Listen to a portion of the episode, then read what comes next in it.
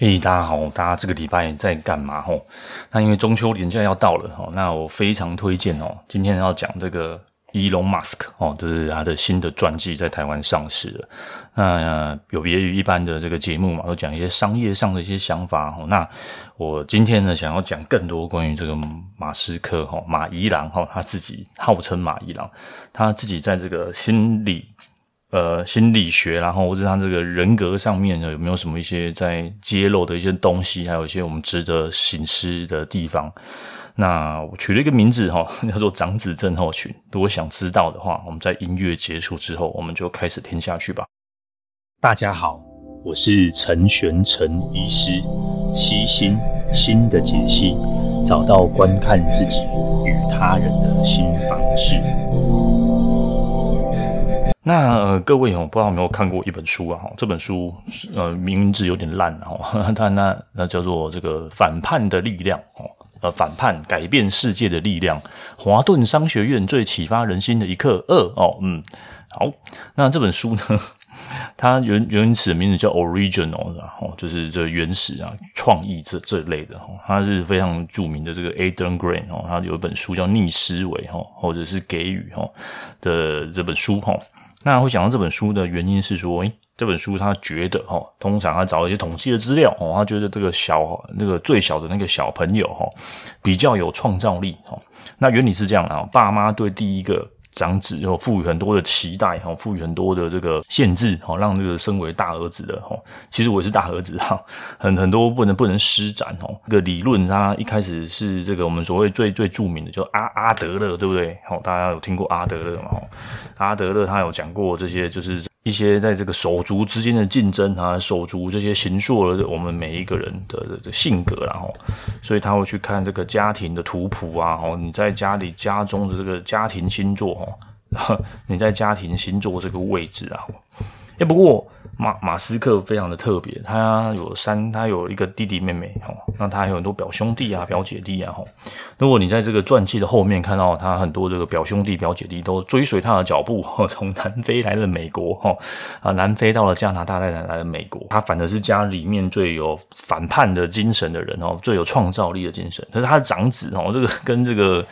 这个 Aden Green 教授的理论哦，有点有点不大一样哦，他不是家中最小的哦。Elon Musk 有这样背负着很多使命感啊。呃，跟朋友聊天哦，其实有一个话题我也很想讲。另外一个很这个最近很著名的长子啊，哈，这个动画里面哦，那个《鬼灭之刃》《鬼灭之刃》的主角哦，炭治郎哦，炭治郎他是也是身为长子嘛，对不对？背负着很多的责任啊，所以你可以把马斯克哦想象现实。现实世世界的 的碳自然哈，大家就可以理解它是什么概概念了哈。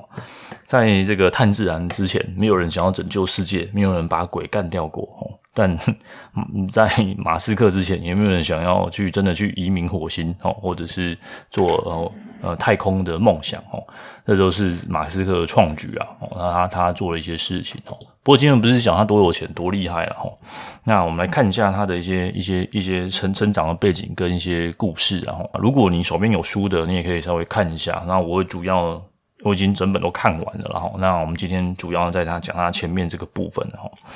呃，可能下周、下下周我会上一个上上一篇呃视频，然后 那个影片，然后就是讲这个伊隆马斯克的作者，哦，他作者写了很多传记，哈，我觉得他他的传记应该全部值得都全部翻拿出来翻一遍，哦，我最近在做这样的事情，哦，他最有名之前是写贾伯斯，哈，Steve Jobs，然后再来就是他写爱因斯坦传，哦，然后班呃呃班杰明 Benjamin Franklin，哦，就是美国的开国元老了，那个美美。美金一百块上面一个人头，哦，呃，达文西，哦，甚至爱因斯坦传，哦，那他的意思就是说呢，我们可能下周再谈，哦，就是说这些你觉得很厉害的人，他们都吃了很多的苦头，哦。我之前有一集哦讲过一个，就是这个这些艰苦艰难不会让你变得更厉害啊，吼，但是好像要变得更厉害的人都会经常会经过这些艰苦艰难，哦，你可以把它想成是一个筛选器，然后那个 被被筛选过的人哦，通常都会创造一些很神奇、很很特别的事情哦，但也因为他们承受了这么多的苦难哦，他们的人生堪称幸福嘛，嗯，我觉得这是值得商榷的哦。如果你看完马斯克传，你想要变再想要变得跟他一样，你也跟我说。我看完我是觉得，嗯，我还是过着这个小国小民的生活就好了哦，就是简单这样哦，赚到这么多钱，然后成为这样的人物，我自己会有个问号了。跟他一样承受这种压力，我觉得我可能会先崩溃掉。这这但每个人的状况不一样，我也没还没没还没遇过哦，对不对？说不定我会成为台湾的马斯克哈。这呃，人生有某某些的那个转折点哈。这本书我看起来，哈，它的比较大的转折点有两个。第一个就是可能想办法移民去加拿大，然后从加拿大念完大学，哦，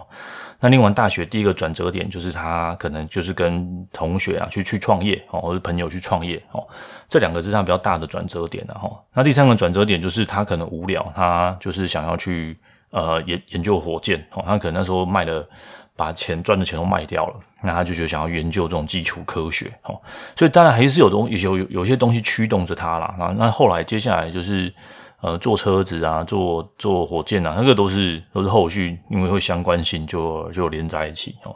比如我们生命中有些转折点，它会在某些时刻出来哦，但他如果没有对这种机械啊、电脑有兴趣，他也不可能进入那个转折点哦。那再来就是他对风险，这边讲很多次，他对风险的渴求哦。一般人，你你想嘛，你把公司卖掉了，然后有好几百万、好几千万的时候，你还会想要再去嗯再去创作吗？或者说再去冒另外一个险嘛？然后把钱砸进去？哦，他当然有好几次快要破产了哈，可能运气很好，你可以这样说哈，或者是他就是有贵人相助，有一些他他的弟弟他是谁，好让他度过这个难关哦，不然你就想说这个世界上可能还有好几个可能成为马斯克人，在那个难关之前都先灭掉了哈。那今天就是这个残酷的这个赛局哦，淘汰剩下马斯克一人哦，那很多更厉害的人可能都已经被被淘汰掉了。可能他们水小，可能他们就是真的倒霉，在或者经济上面啊，没有没有度过去哦，但他度过去了，或者是他没有像马斯克承受这些苦难。看完之后呢，我觉得但有些东西我们可以来谈论看看哈。他身为大儿子，他里面有讲到哈，他。他的爸爸妈妈婚姻其实没有很幸福，很小的时候他的爸爸妈妈就离婚了哈。那他妈妈住在南非的南南非的地图我没有研究啊，一个地方，然后爸爸住在另外一个地方哈。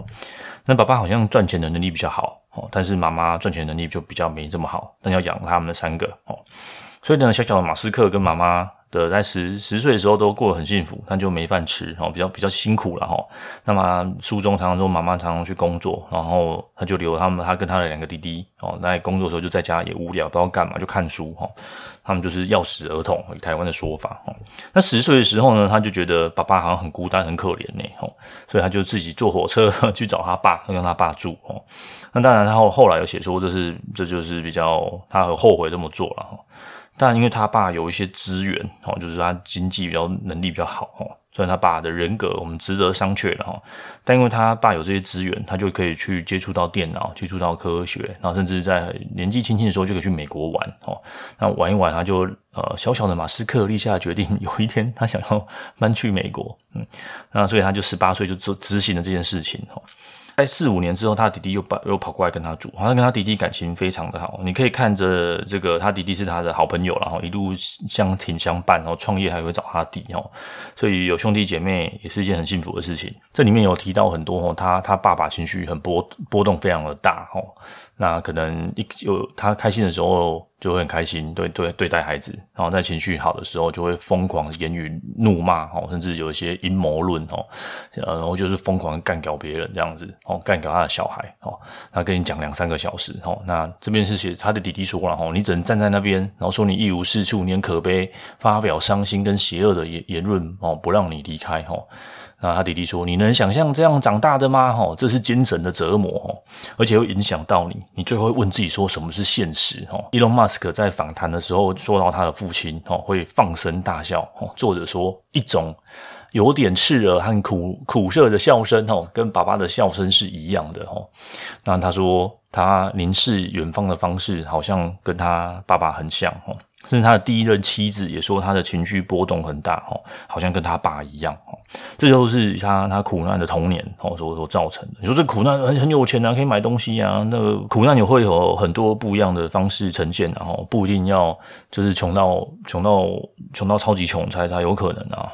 但他的这精神状态是第似乎哈，这看起来就被折磨。除了这个折磨之外，哈，马斯克他他的。他的童年还有发生的一些事情，然后第一个他好呃很很好像很常被人被人家霸凌，然后很很容易被揍啊哈。他第一段就写说这个。的大孩子很快学会揍小孩子脸，抢走他的东西哦。那 Elon Musk 上那时候比较长得比较小哦，他好像被被打了两次哦。那他最痛苦的经历就是发生在学校，很长一段时间哦，他是班上最年轻、最矮小的学生哦。也有可能他自己长大也说自己有可能有些自闭的倾向啊，不过他没有被诊断出来哦。那他现在是全球首富，谁敢去诊断他哈？你能哪一个精神科医师站出来敢诊诊断他？对，你跟我说哈。那 那他总之他是他自己说的啦。他自己在公开的节目说的，所以他说他同理心不是他的天性啊，他既没有渴望去，也没有本能去讨好别人，所以他经常被欺负，啊，他们会转过来打他的脸，好像如果你从来没有打过我鼻子，哦你不会不知道它。如何影响你的一生？哦，我我我我是从来没有被打过鼻子啊，所以我不知道这这这件事情对马斯克到底有多大的冲击哦，他以及他有多想要逃离这个环境哦。这边书本也有做一些背景的提示啊，这个都我们不太熟悉哈。在一九八零年代、一九七零年代，然后那个时候的南非哦，似乎除了这个种族的冲突哦，也常常有在路街上、路上会发现路杀哦、暴力的事件然哦。那这个事件让马斯克也展现他强悍的一一面嘛，哦，比如说最近想要找这个那 Facebook 的 CEO 哈，去去做单挑哈，他就类似的这样的的想要展现自己强悍的一面哦，在马斯克身上或都有看到，甚至他多次也有提到他他不需要同理心哦，这个在最近在他买下这个推 Twitter 之后，很多的一个一些行为哦，比如说他觉得员工放什么心理假、心理健康假哈，这种就是 bullshit。所以 最近如果台湾放心理健康假，很多大学让他知道这件事情，他可能会嗤之以鼻啊。我说以马斯克来说的话，到底这个是好事还是坏事，我们不知道。他到底呃这件事情对一个人来说有多大的影响？难道我们要鼓励霸凌吗？他似乎也不是这个意思哈。但他好像真的在这个童年的时候吃了非常的苦，很多的很多的苦头啦。哈。他后来的太太们哈，因为他太多了哦，都有提到说他。不太知道怎么去享受享乐，甚至他在在他自己在在传记里面还有提到，人生唯一一次放假哈，呃，就得了这个疟疾，所以他在此痛恨痛痛恨放假哈，嗯，你可以看他就一直疯狂的工作，然后他基本上是没有任何的假期，有放假他又很焦虑，他大概只能稍微享受一下，可能就是大概一两天几天稍微休息一下，但真的去度假。整本书里面哦，就就提到他可能那时候把 PayPal 卖掉，有有一个有一个价钱，有点小小放假哦，那那时候就得了疟疟疾哦，的的这样的故事，然后接下来的整本传记里面没有看到他有任何放假的的的长放长假的状况哦，可能就短期休息一两天哦，甚至他里面有写到很多放假的时候。他他唯一小小休闲就是玩玩电动，然后他玩电动也非非常的认真哦，就是他就是要赢，我要赢这些东西。他这边有提到啊，他他说他他很孤单哦。他在有一次访谈说，当我还是孩子的时候，有一件事情就是我永远不想要一个人，我不想要一个人。这个在他的混乱的婚姻状态里面，哦，可以可以看得到，哈，他基本上对全球首富嘛，有怎么会缺女伴呢？哦，但是他在他没有伴，似乎了哈，好像不太能有这种长期稳定的关系，哦，他有总之一段时间就换一个，哦，或者是有一些其他情感上的需求，哦，但他又不想让人靠他靠得太近，好像靠得太近，因为他情绪波动。呃，好像跟他父亲蛮像的，哈，他也有提到这件事情，哦，但作者又出面帮他澄清了，哦，说他跟他的父亲不一样啊，他很关爱小孩啊，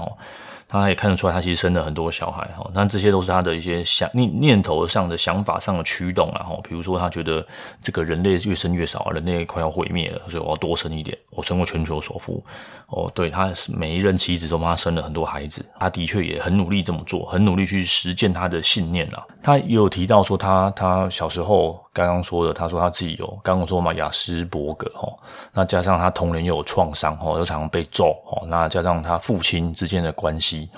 他说他父亲在他心里的影响一直持续着然后，那他的情绪有时候很光亮，很很很黑暗，那这种情绪这种，他说他会陷入一种叫恶魔模式的这种情绪状态，好像在第二任还是第三任妻子有去做过心理咨商了，不过这段也没有揭露太多。但你可以看得出来说，他这这个这种情绪的变化变动，即便这个贴身的传记作家靠得这么近，他也是写得蛮隐晦的。但老实讲，如果一个公众人物可以愿意写到这种程度，我也觉得已经非常非常的公开了。甚至他说他没有同理同情心的同理心啊，这些也都我觉得也都很很明显的展展示出来这件事情了。他底下当员工也是一件很辛苦的事情哦。但人家因为这些性格，可能有他成。就是他，因为这些性格，他容易他成功了啦。嗯，今天这个这个这个标题哈，就 讲了十几分钟哈，他就讲到标题，然后就叫做长子症候群啊，好像他有背负的一些责任，然后背负着这些呃原原生家庭的责任哈，跟这本这些反叛哈，改变世界的力量哈，这本他的讲东西我觉得不太一样哈，我觉得长长子，我刚刚讲到炭治郎嘛哈，好像有有背负的一些。一些一些力一些使命感，我觉得这个是这本书没有没有提到的吼。他好像他要为了这个家族，为了这个这个家庭而而负责，甚至你可以看到他他他想为了他妈妈负责。他搬去加拿大，他之前是想要逃离这里。好，那他妈妈还有加拿大的国籍。好，虽然说那时候放弃了哈，所以国籍也是很重要。他如果没有 妈妈加拿大的国籍，要去入境美国就没那么容易。哈，所以他就是从加拿大的国籍。那加拿大还有些亲戚可以投靠。哈，那他就打工赚钱，然后自己想办法念大学，然后再在加拿大念完大大学，成绩还可以再再转学。哈。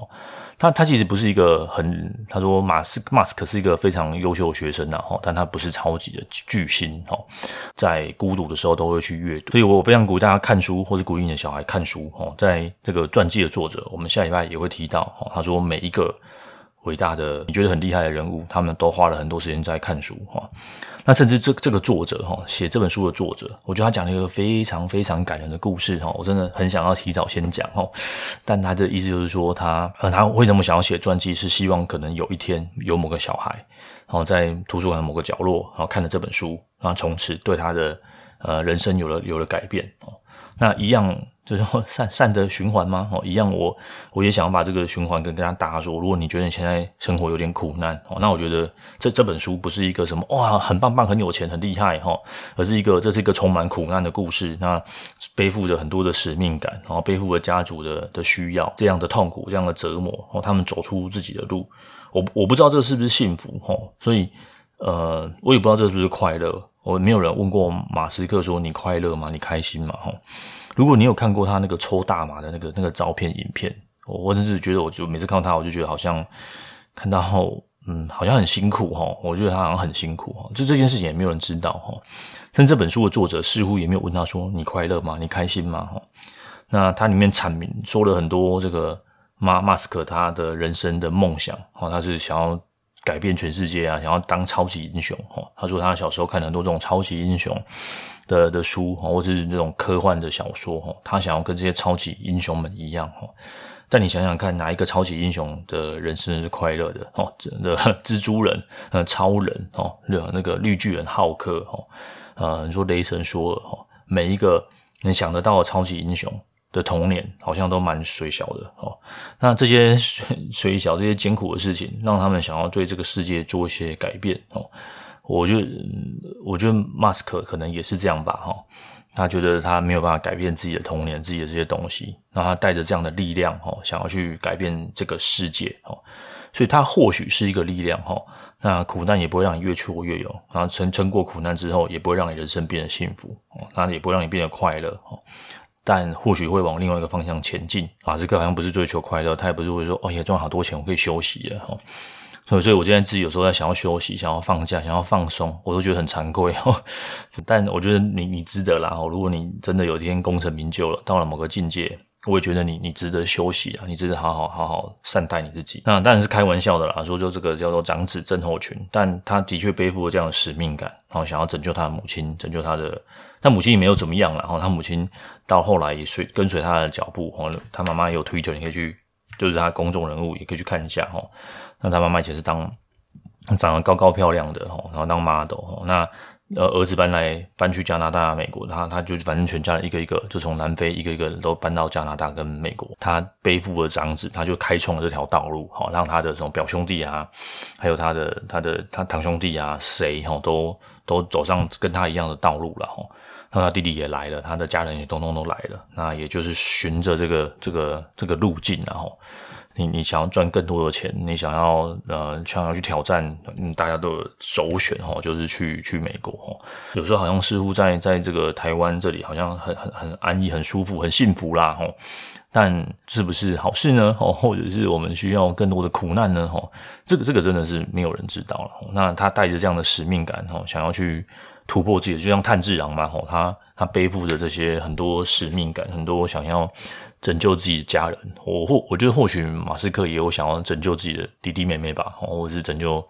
自己的家人，然后摆脱父亲的这些这些这些冲突跟挫折。然后他这边有提到，他刚时候说跟他父亲说他他要去美国哦，然后或者是要去加拿大，他就买了单程机票，好像父亲帮他出钱，然后他父亲一边帮他出钱，一边干掉他说，反正你到时候就回来，然后你会一事无成，你就是没有用哦。书本是写的蛮轻描淡写的，但都这些话到底有多么恶毒，这个真的不知道了。亲情是一个很难很难去挣脱的束缚了。如果你或许跟马马斯克一样困在这里面，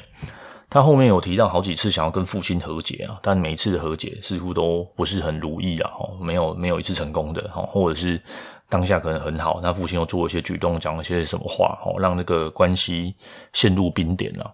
那他但但你可以看得出来，他很认真、很努力，是想要尝试。各位可以想想看哦，你已经这么有钱了，已经是世界上的首富了哈，但他似乎还是没有办法，就是修正跟他父亲之间的关系。然后，可是每一个人可能都会都会遇到的事情。那再来就是他后面还有一个段落，我觉得也描写得很很深刻哦，就是他为什么要买买 Twitter 哈。他说他的长子就是去变性了，然后就成为这个呃嗯女女生嘛，或者是一个性性别中立。那我我我今天没有讲任何就是性别的议题，然后这个政治似乎也都不是很那么正确。那我们今天有没有讲政治正确的事情？哈，我们今天讲马斯克的观点以及这个这些觉醒文化，哈，这个叫 Woke 哈，W O K E 哈，类似这样的觉醒文化，哈。他说他不太能接受他他的长子就是去变性这件事情，他的这个儿子啊，现在叫叫 Jenna，然后被变性了哈，他觉得是受到这种激进的社会主义哈，啊与这个这个唤醒文化里面哈，好像很左派，很很这个大家平权哈，好像都充满这种，你没有这样说，你就是政治不正确哈，你没有支持，那你就是，然后你就不能反对哈，那你就是一个不对的人哈，然后有钱人就是都是邪恶的。他就觉得他觉得他的长子因为这些这些文化好像都跟他断断根了，不跟他讲话，那也不跟他呃互动啊，甚至也变得信哦。他其实从头到尾也没有说他不支支支持不支持这件事情，然后他只觉得他儿子已经变成不是他认识的儿子了。他觉得说我要我要肃清这件事情，所以他把推车买下来。他想要去改善这个状态，哦，他觉得他不想要让他的儿子被被洗脑、被荼毒，所以他就是做了这件事情，哦，他想要去矫正这个理理论，然后，总之，嗯，这样这样做呢，到底是好事吗？或者是还是不好的事情嘛？哈，到底言论自由自由到什么什么程度了？哈，他这边说，诶，如果你你没有去符合这种潮流，哈，没有符合这种觉醒的文化，哈，他觉得不不对啊，人就是可以讲一个更开放的的内容啊，为什么一定要一定要就是好像要讲一些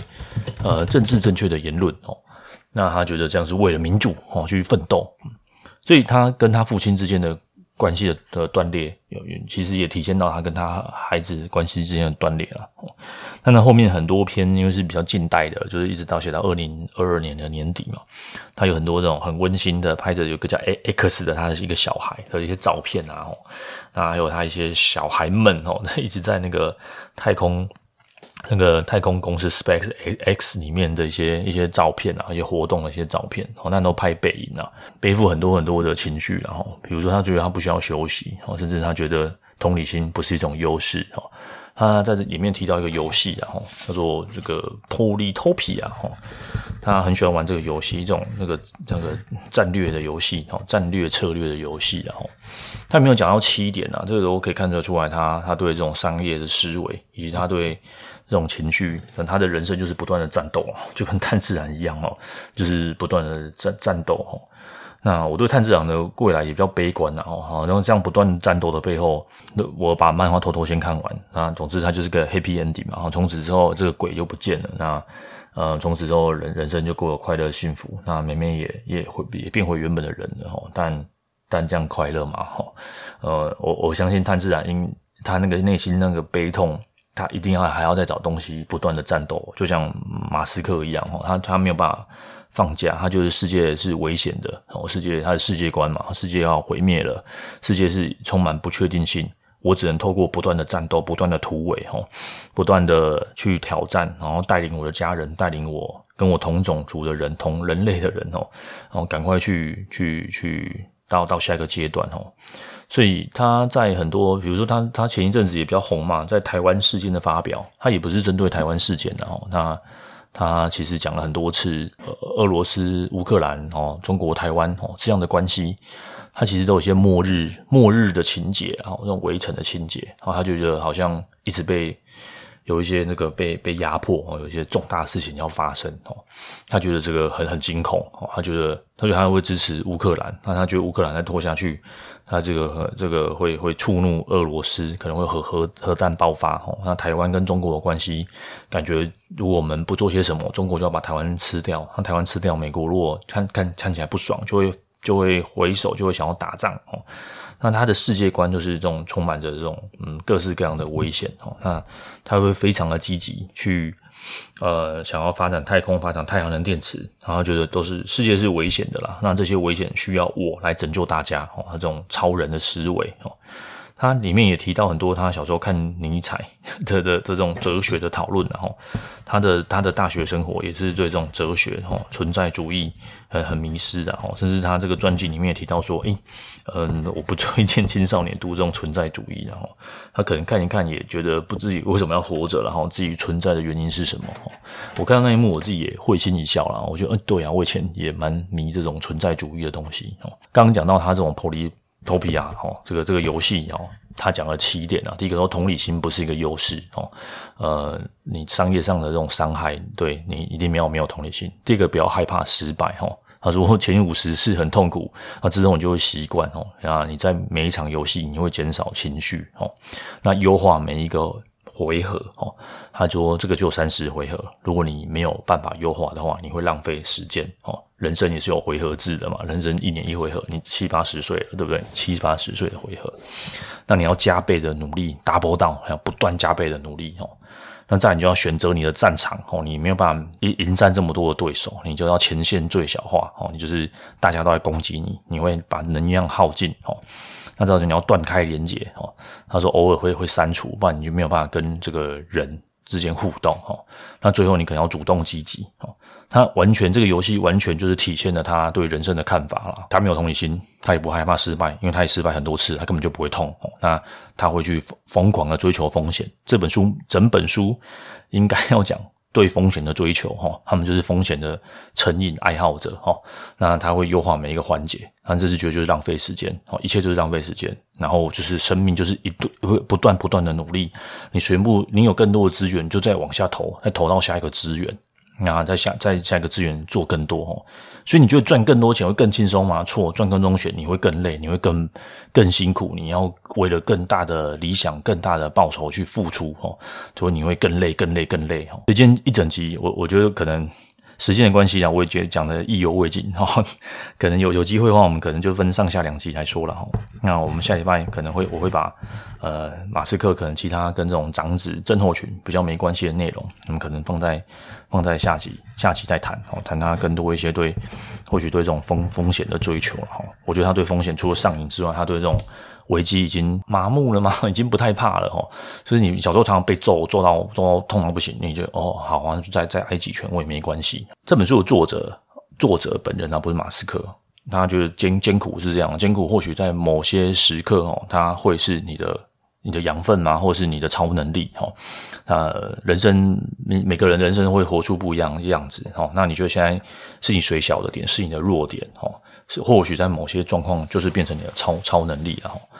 那马斯克也没有什么，没有什么童年很幸福啊，然后含着金汤匙出生啊，哈，反正他真的是很辛苦，然后真的很水小，然后真的很很倒霉。但他也在某些时间点做了很努很多很多的努力，哈，他不是躺在那边然后顺风顺水的，哈，他的这些对这种苦对苦难的这种麻木感，或者说这种风险的追求。或许他的家庭的基因就有鼓励对风险的追求啊，他爸妈都都是移民嘛，然后都一个从加拿大，应该也好像都是从加拿大，就是来到这个南非的新的地方，要开开阔开垦要扩土哦，所以他本来就有冒险的性格了，那他他就冒险的基因啊，那这件事情本来就写在他体体内了，他像童年就是吃了很多苦。他也不得不要变强，好，不然他没有办法保护他的家人，就像炭治郎一样，我没有办法保护我的妹妹，我做这些是为了保护我的妹妹，哦，出于这个爱爱的理由啊，我我想要保护我弟弟，我我想要带着我妈妈哦离开这个地方，基于这些理由，他做他愿意再吃更多的苦，然后去做更多的突围，然后你看炭治郎他要变得这么厉害，他也是吃很多苦，做了很多的突围，他就是要觉得我就是要把我妹妹变回来的这种呃信念，然后这本书他其实没有提到。就是马斯克那种最私心的信念是什么？一开始他都提到了很多，他的他他他看了很多书啊，所以他想要带着人类这个这个移民到火星啊。我就说他太高尚大了。我觉得还有一个里面书中他可能没有提到，或者是没有那么隐晦直言出来的是，或许他也想要保护他的家人。哦，最最一开始的初心就是因为我是长子，我背负这样的压力，我要保护我的家人。就我不做谁要做，我不做谁要去突围哦。可能对爸爸的突围，对环境限制的突围，可能南非的突围，哦，甚至在金钱上面的突围，心中渴望爱，但是每一个抱抱拥抱他的人或靠近他的人都受了很多很多的伤，哈，这个受伤，我们就再换下一个。人生有很多苦难啊，人生也不是这么尽尽人事，这么如意啊。那到底你要往哪里走？那你的终极核心目标是什么？那他他采取的策略也很不一样了，哈。他会先画靶再射箭，哈，那在画完靶之后，再想说，那我要怎么去筹钱，怎么样去捞钱，怎么样让这件事情可以营运下去？他也给我很多很多的启发了，那可能下一次我们再谈这件事情吧，因为今天时间也有限，哈。那无论如何，这个是一个很长的中秋节啊，这三天，而且还有这个十天的双十连假啊。我觉得这本书也中文翻译动作非常的快速了，哈。那大家也可以来来看一下这本书，那或许你就带着我。谈过的视角哈，今天我们不是要追求首富了哈，或者看一下这种呃，有些人在他人生苦难，他们怎么去去回应这个苦难啊，我以及他怎么样去看待这件事情。那我们就到这边吧。如果各位哈对马斯克有什么疑疑问啊、疑虑啊，或者是想要讨论的，也都欢迎一起来一起来讨论看看这个有趣的的话题，或者是我觉得蛮看这本书，我觉得蛮蛮心痛的哈呃的的内容了哈。那今天就先到这样吧，嗯，拜拜。